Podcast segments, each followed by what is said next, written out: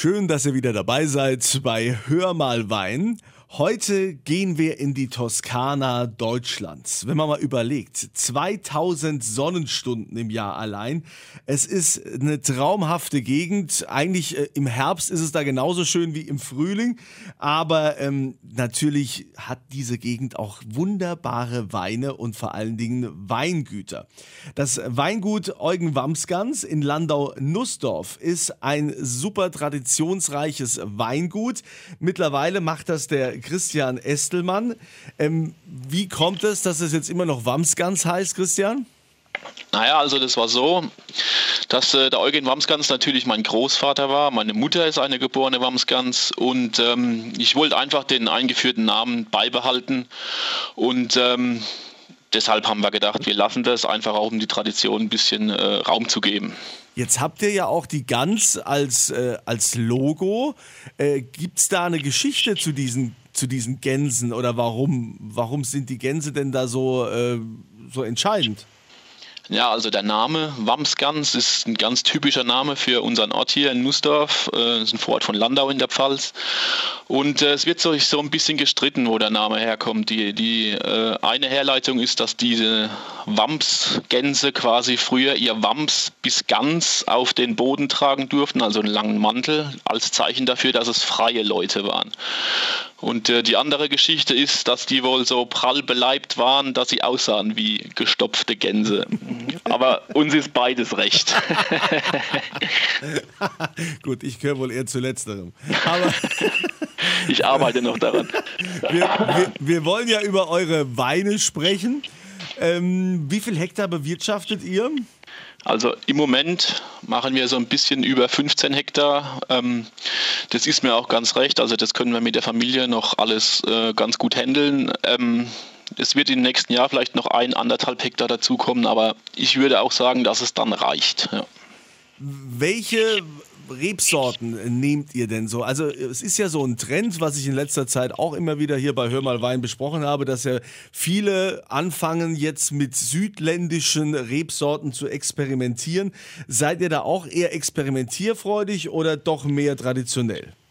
Mm, naja, also ich würde sagen, überwiegend sind wir schon traditionell, also so 80 Prozent äh, unserer, unserer Rebflächen sind bestockt mit, mit Riesling, mit Burgunderreben, auch immer noch ein bisschen mit Müller-Thurgau und Portugiese, also so eher den klassischen Sachen hier in der Pfalz. Aber mein Großvater hat auch schon 1990 begonnen, Chardonnay zu setzen, was ja damals noch ein Exot war, auch hier zumindest ähm, offiziell. Und ähm, wir haben hier auch den, im Ort den ersten Versuch für Merlot gehabt, schon 1995, also hat, hat mein Vater schon bei Zeit einiges ausprobiert. Und Cabernet Sauvignon und Cabernet Franc haben wir auch, also um einfach diese, diese Bordeaux-Linie halt selbst damit so ein bisschen zu probieren. Cabernet, um, ähm, Cabernet ja. Sauvignon, hat man das nicht früher so die verbotene Frucht genannt? Das war doch irgendwie auch noch nicht äh, erlaubt. Ne, also es, es, es, wurden ab 95 pro Ort wurde ein Versuch erlaubt, pro, pro Sorte damals. Da hatten wir, wie gesagt, den Merlot, ein, ein Kollege hier am Ort, den Cabernet Sauvignon. Und da konntest du schon mal gucken. Also da musstest du dann eine, eine vergleichbare Rebsorte nebendran setzen. Also bei uns war das dann ähm, Spätburgunder. Bei dem, bei dem Cabernet Sauvignon war es bei dem Kollegen, glaube ich, damals Schwarzriesling. Und da hat man einfach geguckt, äh, ob es da, da irgendwie vergleichbare Dinge gibt. Aber ähm, naja, das ist natürlich jetzt so, das ist so ein bisschen die positive Seite des Klimawandels. Also die, die Dinge werden jedes Jahr immer, immer reifer. Also das ist also eindeutig, die, die Aromatik verändert sich so ein bisschen wirklich ähm, ein bisschen mehr in die, in die reifere Richtung, so diesen ganz krassen grünen Paprika, den man da früher hatte, zum Beispiel beim Cabernet Sauvignon. Das haben wir zum Glück nicht, weil also das ist schon ein bisschen Zeichen für Unreife, würde ich sagen. Ja, aber ansonsten seid ihr doch auch eher so Riesling-lastig. Genau, ja, also Riesling hat, ist fast ein Drittel unserer, unserer Rebfläche. Ähm, ist meiner Meinung nach auch so ein bisschen die beste Sorte, um den Boden nochmal abzubilden, vielleicht zusammen auch mit Weißburgunder. Also wir haben hier Rebflächen in den drei umliegenden Ortschaften noch, in, in Waldheim, in Knöringen und in Gottramstein. Und gerade in Gottramstein gibt es also sehr kalkhaltige Böden, noch, noch weitaus stärker wie hier in Nussdorf bei uns.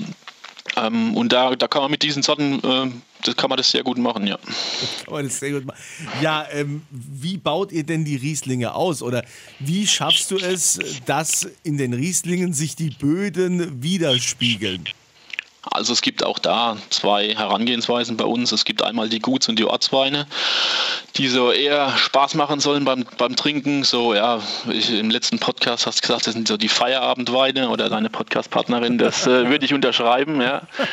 ähm, also das hat durchaus seine Berechtigung. Und auch bei uns hat ja der Riesling Scholle in ganz vielen Bereichen hier das Feierabendbier natürlich äh, ersetzt, sage ich mal.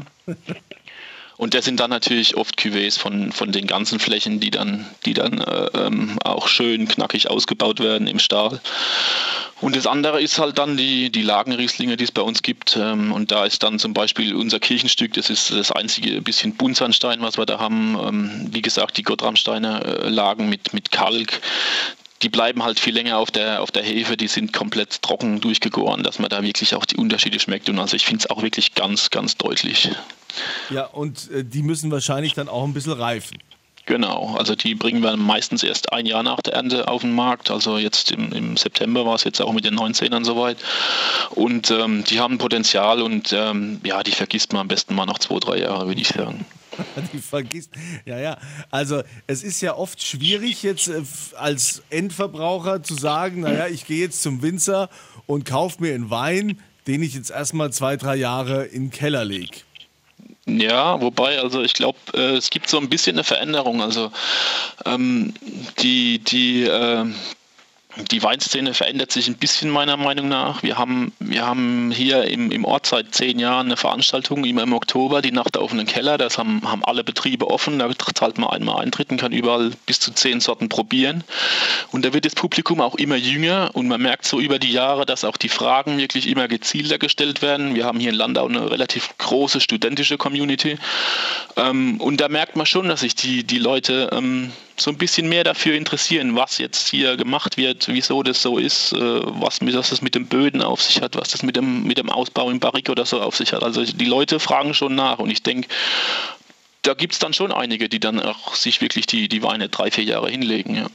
Aber ist es nicht auch vielleicht so eine, so eine Lücke für die Winzer zu sagen, wir bauen vielleicht noch irgendwie mehr, mehr Lagerhäuser und Lagerfläche um dann äh, die gereifteren Weine später in den Verkauf zu geben?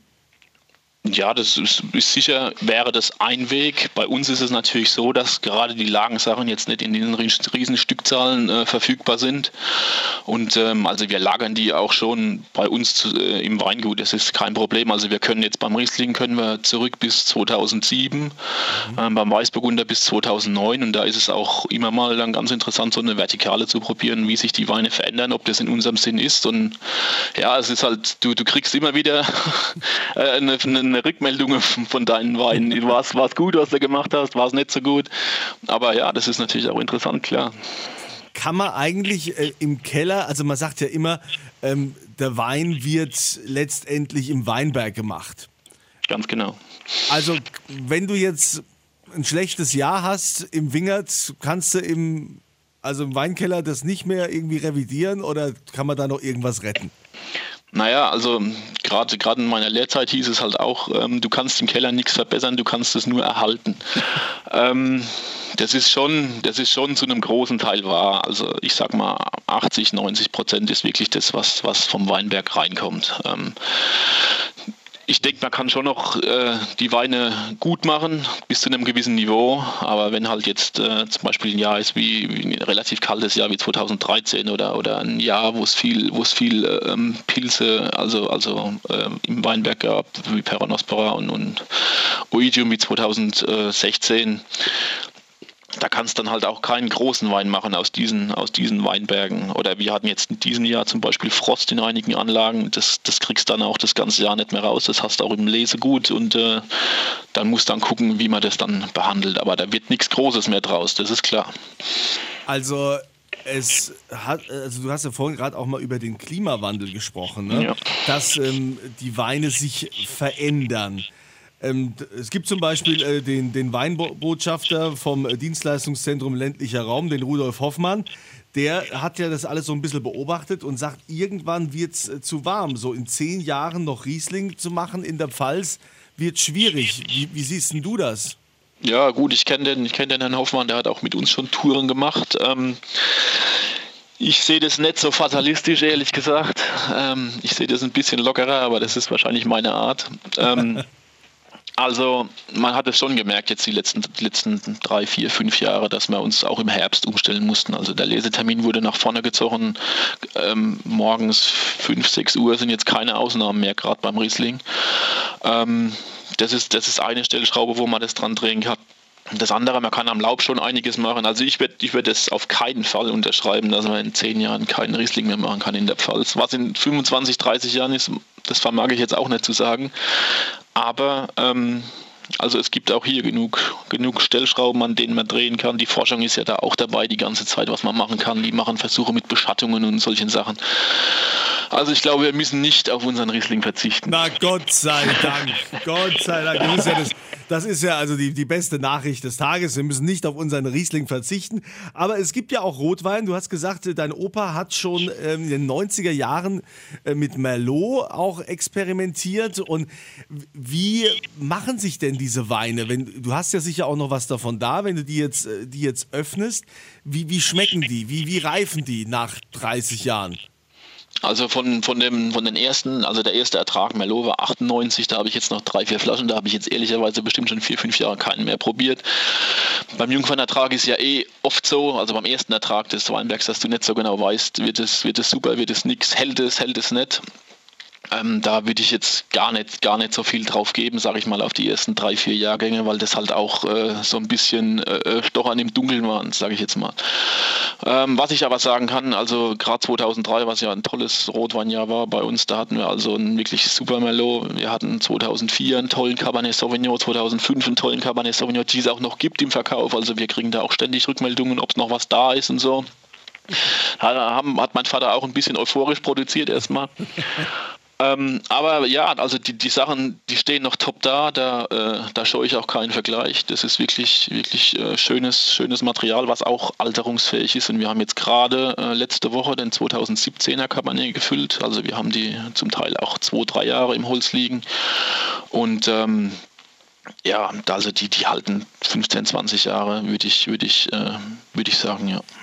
Wie ist denn zurzeit die Arbeit bei euch oder sagen wir mal ähm, das Kundenverhalten in Zeiten von Corona? Da ist ja jetzt mit Gastronomie ist ja nichts. Das heißt, ihr seid auf eure Privatkunden angewiesen. Merkt man da irgendwie, dass die Leute sich wie verrückt auf den Wein stürzen? Ich meine, wir trinken auch viel mehr zu Hause mittlerweile. So zweimal die Woche zum Altglascontainer ist Pflicht.